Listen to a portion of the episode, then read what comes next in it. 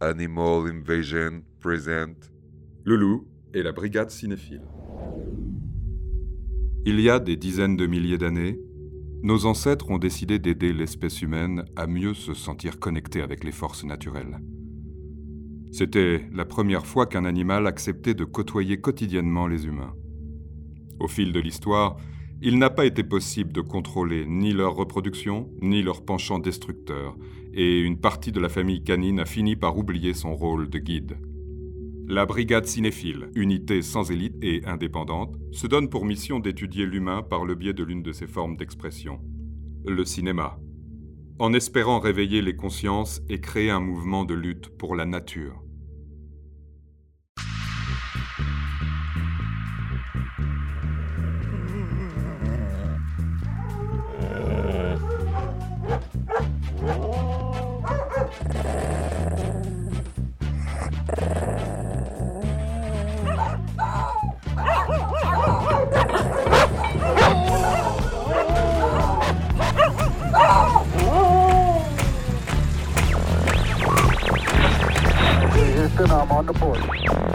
Écoutez-moi.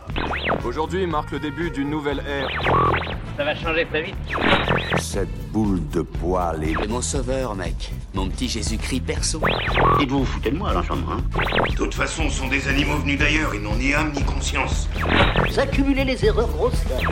Écoutez, écoutez, écoutez. Un nonos, deux nonos, test. C'est bon, l'humanophone fonctionne? Oui, Loulou, la traduction franco-canine se fait bien. Ah, c'est trop marrant, Loulou, parce que tes fréquences vocales sont les mêmes qu'un des humains de chez moi. Hmm, c'est parfait. Bon, tout d'abord, bonjour à tous nos auditeurs et auditrices à deux pattes pour notre première émission sur les fréquences de l'oreille humaine.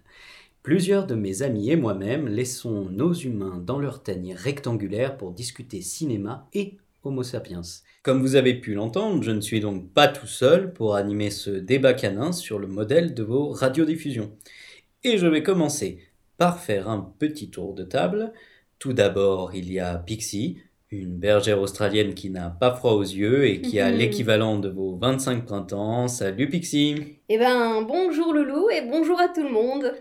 Nous avons également la jeune Odette, une petite beagle avide de savoir. Ça va Odette? Ça va, salut à tout le monde, salut aux deux pattes. Et enfin, nous avons la compagnie de Volta, un majestueux collet dans la force de l'âge et nous venons tout droit d'Amérique du Sud. Salut les amis Et c'est à moi de te présenter... Loulou Le petit split. On a la description de Loulou serait comme un ours brun de la taille d'un lapin. Hmm, flatteur. Bon, quand on s'est posé la question de savoir quel sujet on allait aborder, c'était au moment de cette période durant laquelle les humains s'habillent de façon plus étrange que d'habitude à l'occasion de la fête d'Halloween, vous l'aurez bien compris. Et parmi ces extravagances vestimentaires, on y reconnaît notamment une figure que nos amis les chats Euh. Ami, vite fait quand même, hein. Ouais, tout de suite, euh, Pixie. Moi, je vais avec un chat, il est cool quand même. Bref, bref, bref, on n'est pas là pour animer un débat sur nos relations avec les félins. Pas lieu, pas le moment. Donc, je disais qu'on avait reconnu des figures de sorciers et sorcières et on a donc euh, collégialement décidé de s'y intéresser. On a sélectionné, du coup, chacun un film qui les mettait en scène. Et c'est Pixie qui nous fait l'honneur d'inaugurer l'émission. Ok. Alors, euh, pour un début, j'ai voulu faire soft et je suis pas partie sur un film d'horreur. J'ai préféré vous proposer une comédie. Et donc, c'est Les sorcières d'Eastwick. Et pourquoi ce film euh, plus particulièrement? Et ben, malgré le ton léger, moi je trouve que le propos du film est loin d'être complètement neuneux. Euh, et surtout, ça va nous permettre d'aborder un trait caractéristique de la société humaine. Ce qui est ton sujet de prédilection, hein, je le précise pour nos auditeurs et auditrices. Ouais, c'est vrai. Et euh, bah, ce que j'ai pu remarquer, c'est un trait de leur société que l'on retrouve, et j'ai envie de dire comme par hasard, tiens, chez de gros félins, les lions. Alors les lions, qui comme les humains, est une espèce qui a eu elle aussi la prétention d'être au sommet de la pyramide des êtres vivants, et donc ce point commun entre humains et lions, c'est la relation de domination des mâles sur les femelles. Et est-ce que tu peux nous résumer un peu le film, euh, du coup, euh, en oui. toute chose? Bah oui, bien sûr, c'est l'histoire de trois humaines qui sont euh, amies et célibataires et elles rêvent de trouver le parfait compagnon de route. Alors, il s'avère qu'elles ont de puissants pouvoirs et leur souhait semble se réaliser quand arrive dans cette petite ville américaine un homme qui a beaucoup d'argent et qui va répondre à tous leurs désirs. Et cet homme, c'est Daryl Van Horn et ce n'est autre que le diable lui-même. Et ça, c'est fait totalement express lorsque Daryl se peut interpréter comme débil, ça veut dire démon en anglais. Et Horn, ça pareil phonétiquement aussi à horny, c'est c'est caliente, oh, super chaud, non? Et l'acteur, bien connu, John Joseph Jack Nicholson, c'est très fort pour jouer de Mephistopheles. Et oui, Volta, t'as raison, c'est Jack Nicholson. Alors le film date de 1987 et à cette époque, bah, Jack Nicholson, il est déjà très connu. Sept ans auparavant, il a marqué le cinéma dans Shining de Stanley Kubrick. Here's Johnny! Oui, j'ai vu, j'adore. Jack Nicholson, il a un visage de malade. Ouais, et d'ailleurs là aussi, hein, je trouve que dans Les Sorcières d'Eastwick, on retrouve cette folie. Ça va un peu lui coller à la peau, puisqu'il a aussi joué le Joker dans le Batman de Tim Burton, qui est sorti d'ailleurs pas très longtemps après Les Sorcières d'Eastwick, c'était en 89. Ah ouais, bah moi j'ai bien aimé le trio d'actrices, même si c'est un peu cliché d'avoir choisi une avec des poils rouges, l'autre avec des poils noirs et la dernière avec des poils jaunes. Car ce sont vraiment de drôles de dames.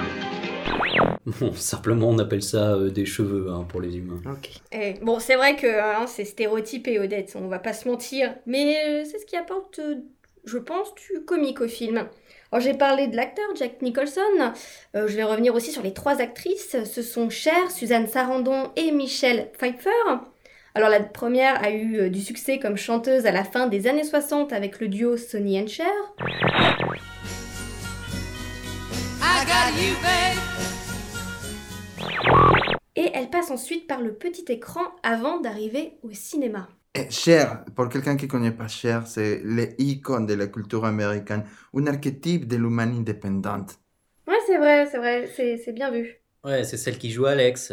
À un moment, on la voit euh, sculpter des, des statuettes qui euh, rappellent des petites figurines euh, créées pendant la préhistoire. Bon, si vous voulez tout savoir, on appelle ça euh, des Vénus dans le jargon scientifique. La préhistoire nous a livré une quantité importante d'objets représentant des femmes ou le sexe féminin.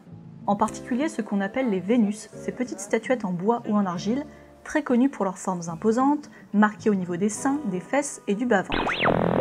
Elle, c'est un peu la femelle euh, qui revendique sa liberté, non? Oui, et puis maintenant que j'y pense, c'est vrai que dans le film, elle semble habiter un peu en dehors de la ville. Et c'est la seule qui va voir Satan son domaine. Tout à fait, alors qu'il va chez la rousse pour la séduire, et puis il va inviter la blonde qui travaille pour le journal local. Donc la blonde, c'est Suki, dont le mari s'est barré parce qu'elle avait trop souvent des petits, alors que bon, je rappelle pour euh, nos amis canins, euh, ça va, hein, les humaines n'en font généralement qu'un seul par portée.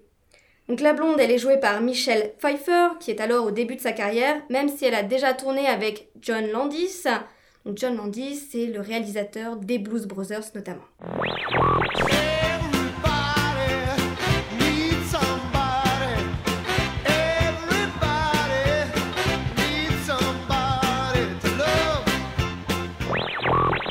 Or, euh, John Landis a travaillé quelques années avant avec le réalisateur des Sorcières d'Eastwick, George Miller, pour le film à sketch La quatrième dimension.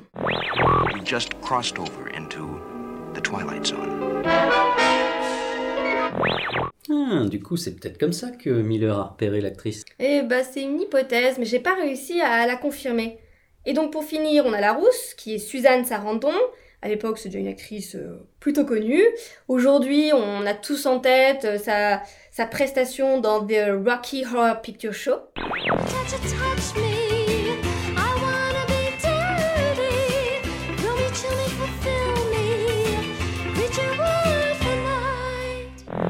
Rocky Horror Picture Show Yeah Et son personnage, c'est Jane, qui est en plein divorce car son mari et elle n'ont pas réussi à avoir de petits. Ah, ils sont un peu difficiles, ces mâles quand même. Euh, Soit il y a trop de petits, soit il y en a pas assez. Ouais, c'est vrai, c'est un peu ça. Et euh, donc Jane, c'est une violoncelliste un peu coincée, mais qui va se révéler très passionnée. ce sera celle qui sera le plus fidèle à Daryl Van Horn. Hein, D'ailleurs, au départ, elle a ses cheveux, n'est-ce pas Loulou, tout bien nickel, et après, ça devient une crinière flamboyante. C'est pareil pour la blonde, même si c'est moins flagrant, alors qu'Alex avait déjà les cheveux tout bouclés et volumineux. Faudrait le même shampoing qu'elle. C'est un peu le symbole de la liberté face aux injonctions de la société, non? Ah bah oui, bah c'est clairement ce dont parle le film derrière l'histoire de base. On a trois célibataires qui essaient de vivre leur vie sans s'intéresser au jugement de la communauté religieuse de la ville qu'elles habitent. Et surtout, qui se libèrent assez facilement du diable qui veut les enfermer dans son domaine. Le message derrière, c'est le triomphe de l'union des humaines contre la domination du mal qui veut avoir le contrôle. Hmm. Et du coup, euh, la figure de la sorcière est toute trouvée. Il y a d'ailleurs euh, pas mal de petites références, je sais pas si vous avez fait gaffe, euh, dans le film euh, fait au, au procès euh, en sorcellerie qui ont tué euh, pas mal de dizaines de milliers de personnes. Et, je vous le donne en mille, quasiment que des femmes. Et cela, il y a 3-4 siècles. Quoi. Vous connaissez euh, ce passage de l'histoire humaine, non Ah, J'ai vu que l'histoire humaine c'est très rigolo, mais très rigolo. Oh, très drôle, très drôle. euh, bah moi, je ris plutôt jaune, Volta, hein, parce que dans le genre histoire de psychopathe, ouais, là c'est pas mal, ouais. Non, je pense que ton détecteur de Sakam s'est cassé, Pixie. Et Une petite recommandation, euh, il y a une série online qui s'appelle Horror Humanum Est, et ça décrit très bien le travail de l'humain sur la Terre. Ah, intéressant. C'est totalement horrible ce que tu racontes, Loulou. Chez nous, on ne traite pas nos congénères de cette façon, quand même. Moi, je connaissais pas ça dans l'histoire des deux pattes. Ah ouais, c'est vrai que c'est assez dingue. hein. Et quand on s'y intéresse, on se rend compte que c'était très souvent des humaines, indépendantes, notamment célibataires comme dans le film. Et pourquoi ça? Tu demandes pourquoi? Mais enfin, encore et toujours une question de pouvoir. Et les hommes d'église ne voulaient en laisser aucun aux femmes qui ne sont pas sous la tutelle d'un homme. Et surtout en ce qui concerne des choses comme l'accouchement ou l'avortement. Je vois même pas en quoi c'est une raison valable. Ouais. Non mais va comprendre, Odette. Sinon, Pixie, tu as d'autres précisions à ajouter? Bah, je voulais peut-être présenter rapidement le, le réalisateur, c'est George Miller. Alors pour les gens qui le connaissent pas, il est d'origine australienne. Ah, c'est pour ça que tu l'as choisi. Alors non, faux, hein, parce que les bergers australiens viennent pas du tout d'Australie, mais du Pays Basque. Et il y a qu'une partie de la famille qui a émigré là-bas. Mais enfin, Odette, tout le monde sait ça. Bah, et ça va, Loulou, moi je suis jeune, hein, pas comme certains. Je peux pas tout savoir. Non mais, je te rassure Odette, hein, tu n'es pas la seule à faire la confusion. Alors pour revenir à George Miller, c'est lui qui a réalisé la trilogie des films Mad Max. You don't want to make Max mad. Alors, dans un souci de précision, hein, je fais une petite euh, mise au point. Il s'agit d'une quadrilogie, hein, puisqu'un quatrième opus est sorti en 2015, hein, Mad Max Fury Road. Incontestablement un chef-d'œuvre pour ma part. Ah, merci Monsieur Pointilleux. Donc George Miller a aussi réalisé un film culte dans le monde animal, c'est le mythique Beb le cochon dans la ville. Et devinez ce qu'on aura pour le repas de Noël? Un de porc J'aime pas ça Hum, cochon? Ouh, quoi? Hmm. Enfin, un pauvre cochon de se retrouver dans la folie humano-urbaine. À ne pas s'y méprendre, le Babe 2 réalisé par Miller est un film beaucoup plus sombre, davantage destiné aux adultes que le premier Babe, le cochon devenu berger, qui est une petite comédie bienveillante pour les enfants. Ok, merci Loulou. Donc je vais finir quand même. Alors pour vous donner des petits secrets de tournage, il faut savoir que Les Sorcières d'Eastwick, c'est son quatrième long métrage. Après la première trilogie, hein, merci Loulou, des Mad Max. Mais c'est le premier film qu'il fait à Hollywood. Et bah du coup, ça se passe pas hyper bien avec la Warner, mais heureusement, Jack Nicholson est là, il le soutient et empêche qu'on le vire. Bah voilà, hein, c'est à peu près tout ce que je voulais vous raconter euh, sur ce film. Ok, super, et bah merci euh, Pixie pour cette présentation. Et maintenant, l'avis de la brigade cinéphile. Alors, qui commence, qui commence, qui commence Moi, moi, moi. Euh, Bah Volta, allons-y, allons-y. Oui, j'ai bien aimé le film. Ça dure deux heures, c'est pas très long. Je marquerai la participation de Paul McCarthy, que c'est cet sculpteur qui avait travaillé à l'équipe d'art de le tournage. C'est pas le mec des Beatles Non, non, pas, Paul McCartney, Paul Ah. McCarthy. Pardon, Volta. C'est c'est un sculpteur des années 80-90. Son art sont très belles et perturbantes en même temps, très contestataires et malaisantes, si tu veux. Pour te référencier, c'est le lieu qui installait une grosse plug anale dans les places de la Concorde à Paris. À Paris? Oui. Ah ouais, ouais, je vois. Oui. En retournant le film, de les essences que jamais, c'est l'essence de le violoncelle et la séduction. Très érotique, c'est la folie.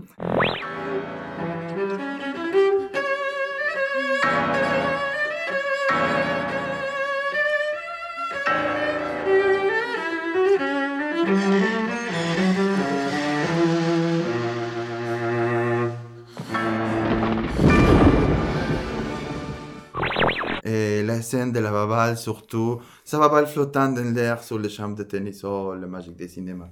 Ah ouais, bah moi aussi j'ai adoré euh, la scène de la babale, hein. mais bon, moi je suis pas aussi addict que Volta quand même. Hein. Ouais, ouais, ouais, fini l'extase sur les balles là, c'est bon. Bon, qu'as-tu pensé du film toi, Odette? Bah moi, comme euh, je l'ai dit, je trouve que les personnages sont un peu trop clichés quand même. Hein. On a des humaines à la peau claire, euh, des cheveux longs pour les rendre super sexy, euh, voilà quoi.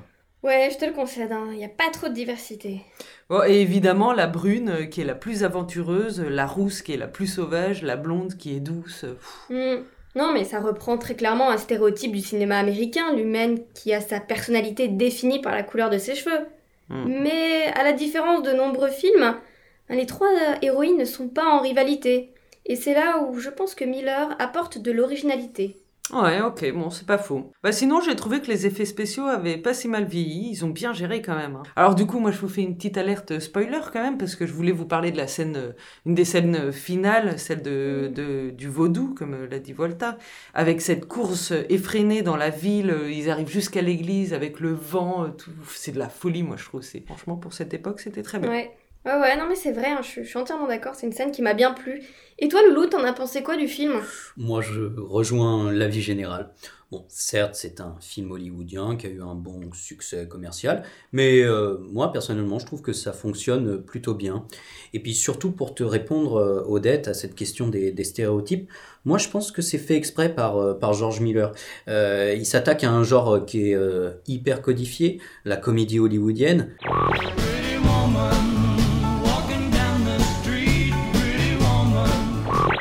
S'il reprend certains de ces codes, bah, du coup très stéréotypés, c'est surtout pour mieux en jouer et, et contraster avec un propos qui est plus profond et donc du coup moins courant dans ce genre. Enfin, moi, c'est comme ça que je le, que je le vois. Enfin, pour finir, quelle euh, citation euh, tu as choisi euh, pour clore cette présentation, Pixie? Alors, j'ai choisi un extrait dans la version originale du film, donc c'est-à-dire en anglais, mais grâce à l'humanophone, hein, vous allez en avoir une version française, où l'on entend une humaine qui n'était pas très favorable au ménage à quatre qui se déroulait dans le manoir de Daryl Van Horn et qui reproche à son mari, donc euh, le chef euh, du journal local, sa passivité. You sit there in that pathetic excuse of an office, reporting gossip. While under your very nose, evil is doing its worst. Alors la version française, ça donne Tu restes là dans ton bureau minable à publier des ragots, pendant que sous ton nez, le mal se déchaîne. Excellent, bah merci beaucoup de nous avoir proposé ce film et il n'y a plus qu'à se retrouver pour une nouvelle discussion de la brigade cinéphile. Et attends, je peux euh, ajouter un truc? Oui, bah vas-y, vas-y. Je voulais lancer un avis aux humains, enfin même un appel, euh, pour ne jamais être seul lors d'une séance ciné chez vous. De nombreux amis chiens n'ont pas la chance de pouvoir profiter d'un bon canapé pour mater un super film. Adopter, c'est mieux qu'acheter. Et on tient que s'excuser aussi pour les petites interférences. En cours de l'émission, on travaille à l'amélioration de notre humanophone. Et s'il y a des humains qui aiment nos yeux de chiens battants portés sur leur espèce à travers notre sélection de films, ou qui veulent découvrir nos gueules d'amour, je pique régulièrement l'un des téléphones de mes humains afin de publier les petites news sur une page Facebook qui s'appelle Loulou et la brigade cinéphile. Et sur la même page, vous pourrez motiver notre travail et nous remercier en nous offrant des délicieuses croquettes. Ouais, J'approuve. les coquettes. Parfait, merci beaucoup. Des les chouilles. Ouais, ciao Ciao. Plein de les chouilles. Les chouilles, les.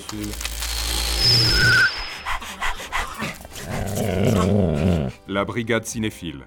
Unité sans élite et indépendante s'est formée pour lutter contre les chiens de garde d'une critique cinéma sans aucun mordant. N'ayez pas peur d'avoir du chien.